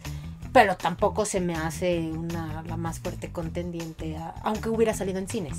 Sí, sí, de acuerdo. Esta película creo que lo mejor que tiene son las actuaciones. Sí. O sea, las actuaciones son deslumbrantes. Aquí es la otra película que mencionamos por la que está nominada Scarlett Johansson, que hace un gran papel. Eh, el- la nominación que tiene Adam Driver, la nominación que tiene Laura Dern. Laura Dern compite también con Scarlett. es que en- ella, ella, ella está fenomenal también. Es la abogada, ¿no? Es la abogada. Está increíble. Este, y, y bueno, tenemos a los otros dos abogados, ¿no? Uno que es como un osito tierno que te quiere abrazar y el otro que es un gángster, ¿no? Este Ray Liotta que interpreta a un abogado que también es un gángster que pues, está del nivel de, de, de Laura Dern. Esta película causó mucho revuelo en el momento que salió porque nos retrata otra manera de ver las relaciones, ¿no? Más real. más allá de más real, más moderna. Porque, spoiler también, espero que ya la hayan visto, supongo que Se sí. divorcian. Ay, no sé, eso pasa al principio. Más allá del divorcio, terminan no odiándose. ¿No? No son estas historias de drama a las que nos tienen acostumbradas las telenovelas o los dramas de, de- de otras películas. Sino que aquí, sí, obviamente se divorcian, pero terminan bien, digamos, terminan como en una familia diferente, funcional. exactamente. Porque ya vemos en una escena final donde se están preparando para Halloween y pues está, está ella, está Scarlett, está su nuevo novio o Sí, su ma- pareja. esposo, su pareja, lo que sea. Están este, la hermana y la mamá de Scarlett, o sea, está la familia de ella. Y él llega y también Lo incluyen. lo incluyen, exactamente, ¿no? Y es de, ah, sí, pásale, ya todo el mundo saluda y saluda al, este, a la nueva pareja de Scarlett también, y este... O sea, creo que nos muestra un lado más siglo XXI de las relaciones. Sí, y yo te digo más real porque al final esas son las relaciones. No existe un culpable, no existe uno es bueno, uno es malo, no es blanco y negro. En todas las relaciones los dos tuvieron la culpa y ninguno tuvo la culpa. Eh, los dos son buenos papás y malos papás al mismo tiempo. O sea, Scarlett Johansson comete muchos errores como mamá. O sea, como que se ve que de verdad como que sobreconsciente al hijo, mientras que el papá es más exigente, lo cual es mejor para el niño, pero también el papá tiene ciertas cosas que, que no terminan de convencerte. Entonces lo que te dice es, por eso somos, por eso, por eso el matrimonio es vivir en equipo y que cada uno aporte lo que puede. Y cuando no funciona, tampoco es culpa de uno. O sea, tampoco él es el maldito infiel que el- que le puso el cuerno, ni, ni ella fue la maldita que se quiso ir a vivir a Los Ángeles son cosas Sí. de dos. Y lo que, lo que tiene esta película es que no juzga a ninguno. A ninguno. Y yo la siento como una película, más que una película, yo te dije, siento como que te dejaron entrar a la sala de una casa a ver su vida durante un día. Sí. Bueno, no pasa en un día, pero así como si, o sea, si de verdad estás, porque incluso hay escenas como que ves al niño jugando y ya no pasa nada. Esa fue la escena, ¿no? O sea, escena, niño jugando con sus primos. Fin de la escena. Entonces lo hace muy real, lo hace muy real y desgarrador al mismo tiempo porque también por el otro lado te das cuenta que para los abogados ya eres un Sí, expediente. eres números. Así como dice, caso eh, tal contra tal, eh, se pelea con el abogado a muerte en la, en- como en, en la corte, Sí. pero afuera se saludan, ay, vi a tu esposa, ay, vas a ir a la fiesta, sí voy a ir. Sea, y tú dices, o sea, juegan con la vida de otras personas. Esa, esa escena del juicio me parece grandiosa porque si te fijas utilizan los mismos argumentos que ellos ya habían platicado en algún momento y que en algún momento nos enteramos, pero ellos los utilizan con una malicia, con una maldad de, de verdad que con ganas de dañar a la otra persona, que te queda, o sea, a mí me impactó, me impactó más esta escena que la de la discusión en el departamento. O sea, la discusión es muy fuerte porque prácticamente se dicen hasta de lo que se van a morir. No, y que te quiero ver muerto. Literal, literal se lo dicen. Pero este me parece más fuerte, ¿no? Porque agarran cada pequeño detalle. Amigos, si son abogados, discúlpenos. Pero sí, agarran cada pequeño detalle para usarlo como arma en contra del otro. Sí, incluso ves que hay una parte en donde la abogada le dice, vamos a sacar un día extra o no sé qué día. Ajá, la y semana. ella le dice, pero yo no quiero, o sea, quiero que sea parejo. No, no, no, o sea, no, no, o sea, tú no hables. Sí. Lo vamos a hacer. Y es cuando dices, híjole, y luego también te quedas pensando como qué triste al principio. Empieza con palabras que nunca se dijeron. Al final él lee la carta porque la encuentra. Pero sí te, o sea, sí es una película que te dice, oye, todo lo que no dices y te guardas, sea bueno o sea malo, es lo que arruina tu, tu relación después. Porque al final ellos te- se querían y por algo se escogieron y por algo se casaron y si no funcionó, no funcionó, pero esas palabras nunca se las dijeron unos a los otros, o sea, de verdad tienes que esperar a estar en terapia, cada uno sentado en un extremo del sillón y que el terapeuta te diga, dile a tu esposa lo que sientes, dile a tu esposo lo que sientes. Entonces es como una invitación a decir, pues, hay que hay que comunicarnos más. Entonces sí creo que es una película muy muy pues, muy triste, ¿no? Sí, es triste, es amarga, la verdad es que es amarga. Eh, también te das cuenta de que en esta relación hay un tercero, que es el niño, y que se lo está llevando entre las patas, ¿no? Y el pobre niño, pues sin deberla ni temerla, ¿no? Y, y, y de- pues obviamente vemos cómo se ve influenciado por una u otra situación, porque entonces ahora ya está viviendo con dos influencias diferentes, ¿no? Y, y se nota, o sea, se le nota en la actuación al niño cómo se comporta de esa manera. ¿no? Y al final es el que, pues sí, el que se pasa las horas eh, acompañando a los papás a las oficinas, este, no sé, o sea, algo que no debería estar haciendo un niño. Sí, la parte donde dices, claramente le iba mejor en Los Ángeles, ahí estaban sus primos, se divertía más, pero, pero el papá en esa parte, no, no, o sea, él tiene que irse a Nueva York y ahí tenemos que vivir y soy un egoísta. Entonces, como digo, ninguno de los dos tuvo toda la culpa, pero los dos tienen su parte en la que no piensan en el otro y ninguno piensa en el pobre niño al final que pues lo que él lo que lo hace lo que le hace mejor a él es eso, estar en compañía, que sus papás se lleven bien, que no se estén peleando la custodia. Entonces, sí, como dices, o sea, hoy más que nunca con una tasa de divorcio tan alta, pues es una invitación a decir, no tiene que funcionar a fuerzas, pero no tienes que agarrarte del chongo Claro. con alguien con quien te casaste amándose, ¿no? Exacto. Sí, sí, sí. Sí, gran película, creo que eso es lo importante. Tanto el mensaje y que nos está haciendo conversar de estas cosas. O sea, porque podría ser una película como el año pasado que ganó Green Book y sí, muy bonita, pero meh. O sea, no genera este tipo de conversaciones. Entonces creo que es lo mejor que tiene también esta, esta película de Marriage Sí, Story. y grandes actuaciones. No sé si a Scarlett Johansson le van a dar esta o la otra. Creo que se va a salir con un Oscar. Yo creo que le van a dar la otra. Yo le daría la otra, me gusta más su actuación. Quizá porque también es comedia y digieres un poco más. En esta también es Pero lo hace, lo hace espectacular. Y bueno, Adam Driver también, o sea, Pero esa profundidad él de está la... contra, como dijimos, Joaquín Phoenix. No, Sí, la- no, no, no se la van a dar. Pero bueno, también demuestra que es un gran actor Adam Driver, Sí. ¿no? O sea, es más, más que un personaje de, de ciencia ficción, o bueno, de fantasía como, como Kylo Ren. Es, es un gran, gran actor. Sí, sí es. Bueno, nos quedan dos más en la lista. Y una de ellas es una que a mí sí no me gustó y me voy a enojar muchísimo si gana. Y creo que es de las favoritas. es la que yo digo que también va Sí. a ganar y no se lo merece. Y perdonen a los que son fans de esa película. Si y del director, porque estamos hablando de Once Upon a Time de Quentin Tontonino. Este, Si les gustó ah, esta película, adelántenle, adelántenle, porque la vamos Porque- a despedazar. Mira, Quentin Tarantino es. En mi, siempre lo he dicho, ya, ya lo saben ustedes, puedo escucharlo expresado en varias ocasiones, e incluso en, en- en posts que hemos puesto en el grupo de Facebook, que para mí es un director que está sobrevalorado. Me parece que tiene buenas películas, sobre todo las que son más eh, del inicio de su carrera, son muy buenas. O sea, me encanta eh, Tiempos Violentos, Sí. es, es fabulosa. Eh, me encanta... ay, ¿cómo se llama esta? La de los soldados. Eh, Bastardo sin gloria. No, bueno, Bastardos sin Gloria sí me gusta. No me encanta, pero me, me gusta mucho. Tiene buenos elementos. No, eh, ay, Full Metal Jacket. sí, exacto. Por favor, no, no me lancen nada. Este. Me gustan mucho más esas que como la última ola que sacó. O sea, creo que es un director que está muy hypeado. Eh, por ejemplo, sigo diciendo, yo no he visto Kill Bill. Pienso verla. No, o sea, Kill Bill. Pienso a mí verla. me gusta, es buena. Sí, pero tampoco creo que esté, a- o tú me dirías lo contrario si me equivoco, no creo que esté a la altura de una obra maestra. No, no, no, no. O sea, tiene sus, Sus momentos. escenas muy buenas. Y, y, y valdría la pena que hicieras un capi un, Un episodio, pienso hacerlo. solo de, solo De Kill Bill, sí, Bill, sí, hay pienso pienso verla. sacarle. Sí, no, no, no, por supuesto que, que quiero verla, quiero este, darle una oportunidad. Pero me molesta mucho que a Quentin Tarantino lo tratan como si fuera el dios del cine. Y te voy a explicar algo muy sencillo con esta película. Esta película creo que tiene varios errores de guion. Es una historia que no tiene historia. Es una. Es, es, es que no, no va de nada.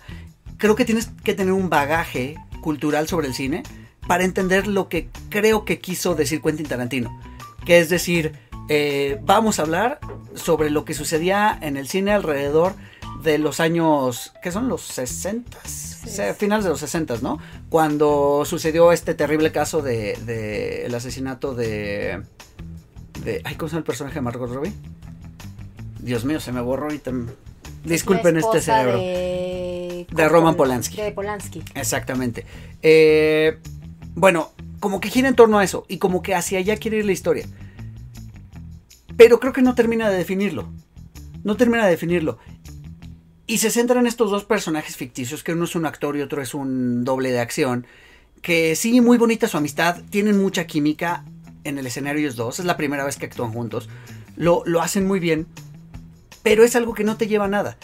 Y después viene un recurso donde a Quentin Tarantino se le atora la historia y ¿qué hace? Agarra y mete un narrador de la nada. O sea, de la nada agarra y mete un narrador y el narrador empieza a decir, ah, sí, y entonces Leonardo DiCaprio hizo esto, hizo aquello, se fue a Italia, regresó, se casó, bla. Pero ya se le había empantanado la historia. Y entonces uh, sacó este recurso de un narrador que si lo hubiéramos hecho tú y yo en una clase de cine o cualquier estudiante de cine en su proyecto, lo hubieran reprobado. Ah, no, pero lo hizo Quentin Tarantino. ¡Ay, no! Es un genio, maestro del cine. Me explicó, ese tipo de cosas. O sea, rompe reglas que nadie más debería de romper, o sea, que no se deberían de romper más bien, y pero él la rompe, ah no, es un genio. Sí, mira, a mí Quentin Tarantino me gusta, no, no lo puedo criticar como director, pero esta sí, de verdad no me gustó para nada, me pareció tediosa, me pareció aburrida, larga, tonta, como tú dices, todo solamente, o sea, porque en, en Bastardo sin Gloria pasa un poco lo mismo. O sea, a él le gusta decir qué hubiera pasado si sí mataban a Hitler.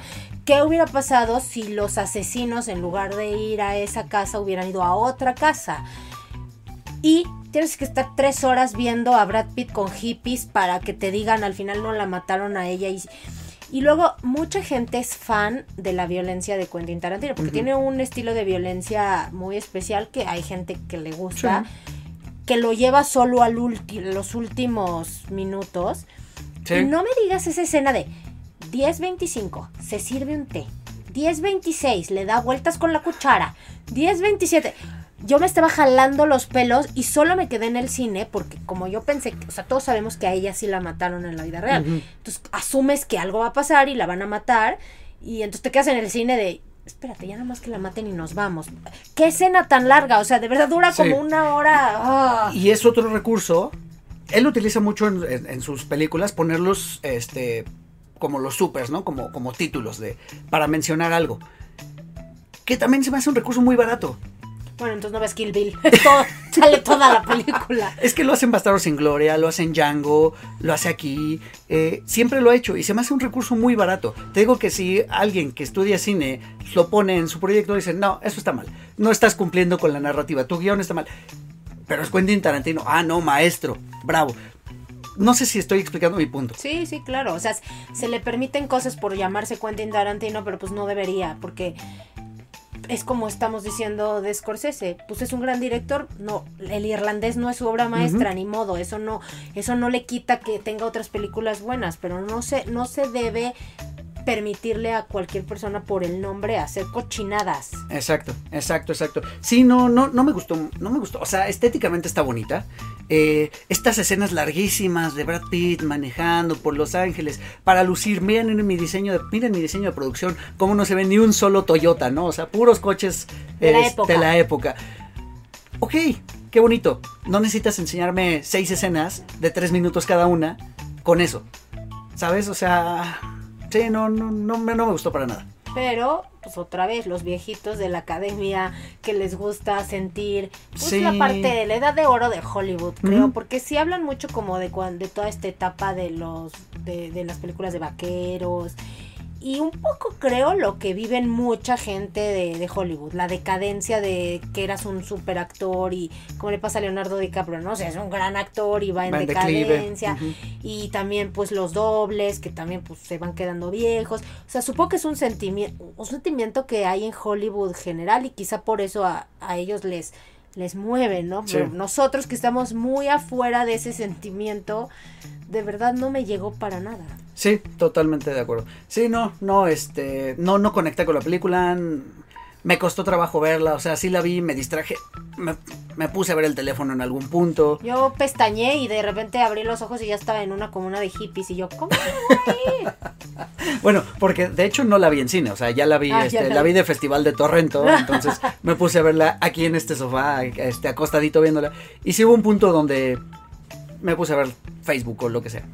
Sí, la verdad es que qué pena para los que les gustó, porque hay mucha gente que está muy guau con Ujú. esa, a mí no, o sea, por eso dije, si ustedes sí, lo siento. Sí. Y no, y, y volvemos al- a lo que decía yo al principio. Si a ustedes les gustó, qué bueno. O sea, está padrísimo. Está increíble que les haya gustado. Finalmente, cada quien tiene sus opiniones, sus gustos. Y el arte es subjetivo. Y esa es la magia del cine. O sea, la magia del cine es que hay películas que te llegan y películas que no. Sí. Y quizá a nosotros no nos llegó por, pues no, no sé, por, porque no estamos en ese esa frecuencia. Correcto. Sí. Pero, pero definitivamente siento que va a ganar. Pero híjole, o sea, Sí, yo estaría muy inconforme de. O sea, le al, principio decíamos que cualquiera de estas que ganara hubiera estado bien. O sea, incluso si gana, creo que está bien. Porque volvemos a lo mismo. No está. Tiene cosas también rescatables. Insisto, las actuaciones eh, de DiCaprio y de Brad Pitt, sobre todo, lo hacen, lo hacen muy bien. Este. Este diseño de producción, de que todo se viera como en aquella época. Todo eso muy bien. O sea, está padre. Pero, pues así, o sea, como historia, como historia, pues, meh, es una historia de nada. Y creo que ese es también mi problema. No, no me gustan las historias que van de nada. Sí, sí, no. Oye, vamos por la última. Nos estamos extendiendo un poquito, pero creo que vale la pena porque hay que hablar de, de todas estas películas. Vamos con la última y es una de las favoritas en mi corazón. Este, mi corazón está dividido entre Jojo Rabbit y esta. Pero esta se ve con el de mejor este película extranjera. Mejor película ver. extranjera. O sea, de que se lleva el Oscar se lo lleva, nada más no en esta. Y quizá mejor dirección para Bong Joon-ho, eh, director de Parasite, que vuelve a lo mismo. Es, esta película me sorprendió en muchísimos aspectos, me sorprendió para bien. Es una película eh, coreana, hablada en coreano, interpretada por coreanos, que nos muestra una realidad que no conocemos. No, no, o sea, un, un mundo que no conocemos. O sea, uno se imagina este eh, Oriente y se imagina Seúl o, o, este o Tokio o cualquier Beijing o este no sé, cualquier ciudad grande de, de, de, de esos, Asia. de esos países de Asia. Y la imaginas como todo modernidad, este, coches lujosos, todo limpio, Que sí es. organizado. Algunas zonas. Exacto, pero nos está mostrando algo muy universal, como dices, y que tenemos en todo el mundo, que son las zonas... Clases sociales, divididas. Está este afán por, por, por lo material. Mira, antes de que, de que sigas analizando esta película, en esta sí te digo, 200% tuvo visibilidad por los Oscars. O sea, ¿quién se iba a meter a ver una película coreana Cierto. si no fuera nominada? Entonces, yo creo que se va a ganar mejor, porque está nominada en las dos, en mejor película y mejor película extranjera. Yo creo que le van a dar la extranjera. Este, pero aunque no, esta sí ganó totalmente por la nominación, porque esta sí nadie la iba a meterse a ver, nadie. Sí, sí, o sea, esta película empezó a hacer ruido cuando empezó a correr el, el- el- pues todo el circuito de festivales. Y sí, si no hubiera sido por eso, ¿cómo dices? Ni quién lo hubiera Ni a. México hubiera llegado. O sea, ¿quién lo, o sea, ¿cuántas películas chinas y coreanas hay que jamás llegan a México? Y aún así te puedo apostar que aún así va a haber gente a quien le cause repele. Un poquito. Pero la verdad es que no, no le huyan. Es una gran, gran película. Este, ya lo dijo Clau, es muy universal porque esa historia podría verse aquí en México, sin problemas. Podría verse en Estados Unidos, en cualquier ciudad de Estados Unidos también, sin problemas. Creo que hasta estaban pensando hacer ya una serie Sí. para televisión. No sé si sea un acierto o sea un error, pero... Es que, otra vez, es una gran historia. La disfrutas mucho. Es muy, muy, muy interesante. Pero también por atrás tiene trasfondo. O sea, es. es este tema de decir la diferencia de clases Sí. y se llama Parásitos. La película se llama Parásitos haciendo referencia a esta familia eh, y esta sí va a tener super spoiler porque esta sí, de verdad si no la han visto, ahora sí denle stop porque esta sí no le, o sea, no la Aquí deben ver con spoilers. Sí, no, estas sí se las, se las arruinaríamos completitas si no la han visto. Entonces, adiós a los que no la han visto. Pero, ok, se llama Parásitos porque tienes una familia literal de parásitos que no hacen nada más que vivir en un sótano, robarse el wifi Ujú. y dedicarse a, a mendigar casi casi. Y a tratar de sacar como dinero fácil. Ajá. Entonces son unos parásitos, pero luego logran la forma como de como que de llegar a una familia rica y medio meterse con engaños. Y te das cuenta que ellos, o sea, no sé si el esposo, porque pues al final el esposo es un millonario coreano que algo viene de hacer. ¿qué tal la esposa? Es una buena para nada. Sí. O sea, es una parásita también, no sabe hacer nada. Se le va la ama de llaves y no sabe ni lavar los platos. Entonces cuando dices, ¿de verdad ellos son los parásitos? Y luego otra crítica es, dime si no eran talentosos esta familia de Muchísimo. súper talentosos. Y entonces dices, no es que no, no es que la gente de bajos recursos o No pobre tenga la capacidad. No tenga la capacidad, es que no nunca puedes aspirar a algo que no conoces.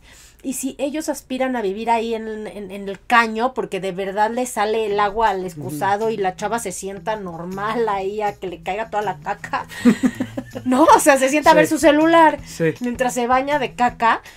O sea, y tú dices, de verdad hay gente con talento, pero pues ellos también podrían llegar, o sea, podrían llegar a eso y más, a esa casa y más, pero pues con qué recursos y con qué ganas si no conocen esa vida.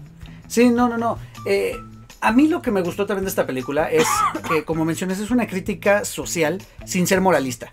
Porque bien lo, bien, bien lo dices, no te dice los pobres son buenos o malos, o los ricos son buenos o malos, simplemente te los está mostrando, ¿no? Te está diciendo cómo se comportan, ¿no? Y ya cabrá en ti hacer una, un, un- un juicio en todo caso, ¿no?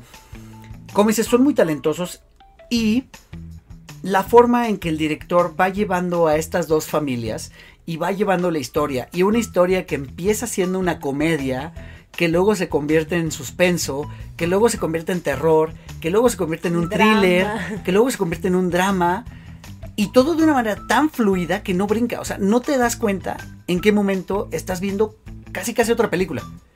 La verdad es que es magistral, o sea, Sí. Mira, y yo la comparo mucho. Hubo un tiempo en el cine mexicano antes de que nos diéramos cuenta que la comedia este de burla al fifi es lo que pega. Antes de esa época, había una época en el cine mexicano en donde todo era crítica social, ¿te Sí. acuerdas?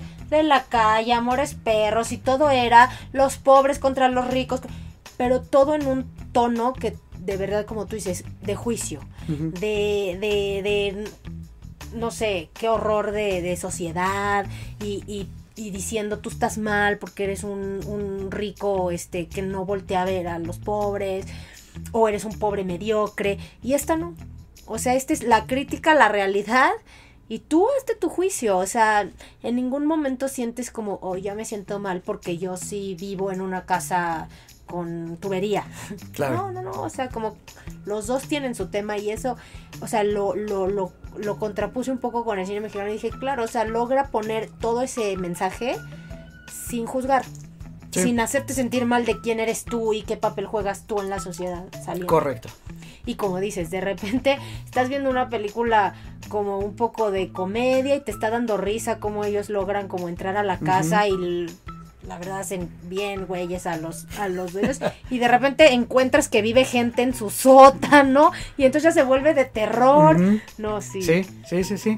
Y bueno, termina con escenas súper gráficas. eh, y e incluso cuando crees que el final es el final, viene otro final. Como, como en Ford vs. Ferrari viene otro final que también te sorprende.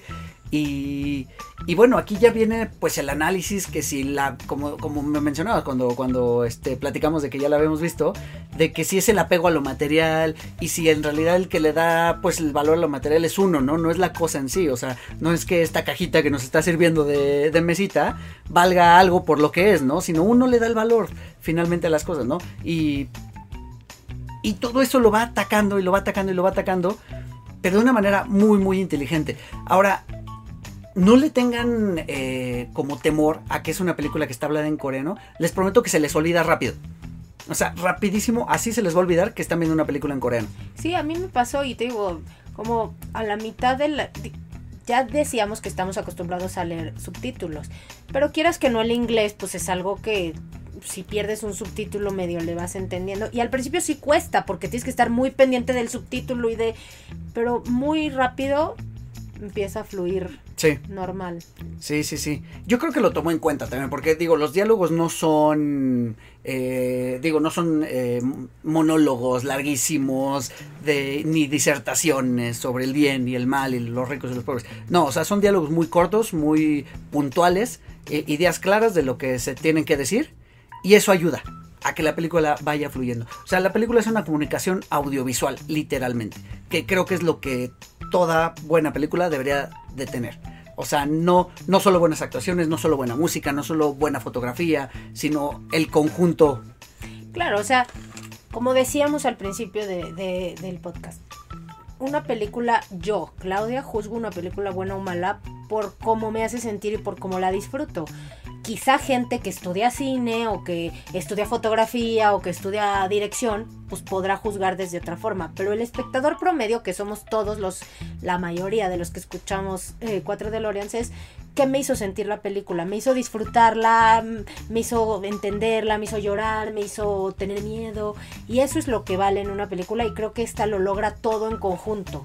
Porque también cuando se quedan sin casa te sientes como, uff, o sea, ya no tienen casa, salen con sus cosas y luego esta señora diciendo, ay, qué bueno que llovió porque ahora el clima está maravilloso. Cuando, ¿cuánta gente estuvo Se quedó ajá, en la calle, claro. Entonces, esa parte te conmueve y a veces estás a favor de esta familia y dices, ay, esos ricos. Y a veces los ricos dices, no, pobres, tienen ahí uno viviendo en su sótano. O sea, como, Sí. como que nunca tomas partido. Y, Sí. y la, como dices, las actuaciones. A mí la hermana me encanta. Es un gran personaje. Sí me lo es. cae muy bien. Sí, sí, sí. No, incluso la mamá, o sea, la mamá actuando de, de tonta, lo hace maravilloso. O sea, porque sí, o sea, yo conozco gente así Pues sí. y lo hace muy bien. Sí, Lo sí, hace sí. muy, muy bien. Y, y, y te digo, a ver, si tú me dijeras que otras películas de extranjeras están nominadas, no has visto ni una. Ni una sola. ni en el cine están. Y esta tuvo como mucha visibilidad por otros premios también, pero pues creo que sí la puso en, en el radar. Sí, totalmente. Sí, gran película, de verdad, vayan a verla, vayan a verla, este... Y bueno, pues espero que las opiniones que les que, que- vertimos sobre estas películas les hayan gustado. Eh, ya esta fue la última en realidad. Entonces, ¿tú definitivamente crees que la ganadora es Once Upon a Time? Yo creo que va a ganar, o sea, si yo si yo tuviera que apostar dinero, apostaría a esa, pero como dices, si mi corazón tuviera que escoger, yo se la daba o a 1917 o a Jojo Rabbit, porque Parásitos está en extranjera. Si Parásitos no estuviera en extranjera, creo que se la daría a Parásitos. Sí, yo creo que va a ganar 1917. Temo que vaya a ganar Once Upon a Time. Cualquiera de los otros que gane estaría bien. En realidad. Sí, por eso te digo, estoy contenta Sí. de... ¿Qué dijimos? El irlandés, Mujercitas y Eras una vez en Hollywood son las tres que dijimos eh, flojonas. Ajá. O sea, la gran mayoría nos, nos, nos divirtieron, nos, nos gustaron. Sí, nos hicieron pasar un buen rato. Sí, sí, sí, sí. Que bueno, es al final el chiste del cine, ¿no? O sea, más allá de, del arte por el arte, también es, es entretenerte. Sobre todo el cine, siendo un medio así audiovisual, pues tiene que, ya que vas a pasar alrededor de dos horas en promedio sentado viendo una película, pues que sea algo entretenido, que sea algo que te conmueva y que te haga, que te haga sentir. Claro. Y bueno, ya Eric me prometió que va a poner una encuesta en Facebook Cierto. para ver ustedes por cuál votan. Exacto, sí, así es que pues Hagamos nuestra mini academia. Vamos a hacer, vamos a hacer una, una pequeña encuesta para ver cuál ustedes creen que va a ganar o cuál les gustaría que ganara. Y pues nada, creo que hemos terminado por hoy. Clau, de verdad, muchísimas gracias por No, todo, por el tiempo, ti. este, por el apoyo a este proyecto y por esta idea, ¿no? De, y por el esfuerzo también de haber ido a ver, a ver nueve películas en un espacio tan corto de tiempo. No, al contrario, gracias por aceptar la idea y por también haberte subido a, a verlas y porque pues ahora sí que este episodio además de que nos está tomando más que los demás, nos tomó nuestro trabajo en las dos semanas pasadas de ya vi esta, ya vi esta, entonces gracias por, por haberte sumado. No, hombre, gracias a ti, muchísimas gracias. Eh, ¿Tus redes sociales, Clau? Pues ahora nada más estoy en Instagram por Ok. lo pronto, pero estoy como Clau Mendelsberg en Instagram. Bueno, pues ahí ya está. regresaré a Facebook. Ahí está Clau, cuando regreses a Facebook, pues te esperamos con los brazos abiertos en el grupo para, Pronto. seguir, para seguir chacoteando. y eh, pues nada, ya saben, yo soy Eric Motelet, arroba Eric Motelet en todas las redes sociales. Sigan las redes sociales de 4 DeLoreans, 4 con número DeLoreans, así como se escucha. Sigan este también en Spotify, en eh, Apple Podcast, Google Podcast, iHeartRadio, eh, Podcast Addict. eh, prácticamente en todos lados, en YouTube, ya saben, en YouTube todo el archivo. Y pues nada, déjenos comentarios, síganos recomendando, recomiéndanos con sus amigos que nos escuchen y que nos dejen un comentario para, para saber pues de qué les gustaría que, que habláramos o si quieren venir a participar, siempre son bienvenidos para participar, los micrófonos son suyos. Y díganos si, si les gustó vernos. Ah, sí, díganos si, si, si, si les gustó ver nuestras caritas bonitas en, en No video. hicimos mucho más que platicar normal. Para los que no nos vieron, no se perdieron de, de tanto. Exactamente. O sea, no crean que estábamos Pero sí, no, literal solo vieron show. nuestras caras. Sí. Así que díganos si les gustó este episodio en video y pues podemos explorar la posibilidad cuando lo permitan las circunstancias de, de volverlo a hacer. Muchísimas gracias a todos los que nos escuchan y nos escuchamos el próximo martes. Adiós a todos. Bye. Pueden encontrar a 4 DeLoreans en Spotify, iTunes y YouTube. Conducción y concepto, Eric Motelet. Voz en off, Poli Huerta. Sigan escuchando 4 DeLoreans porque el próximo martes voy a enviarlos de vuelta al futuro. Bye.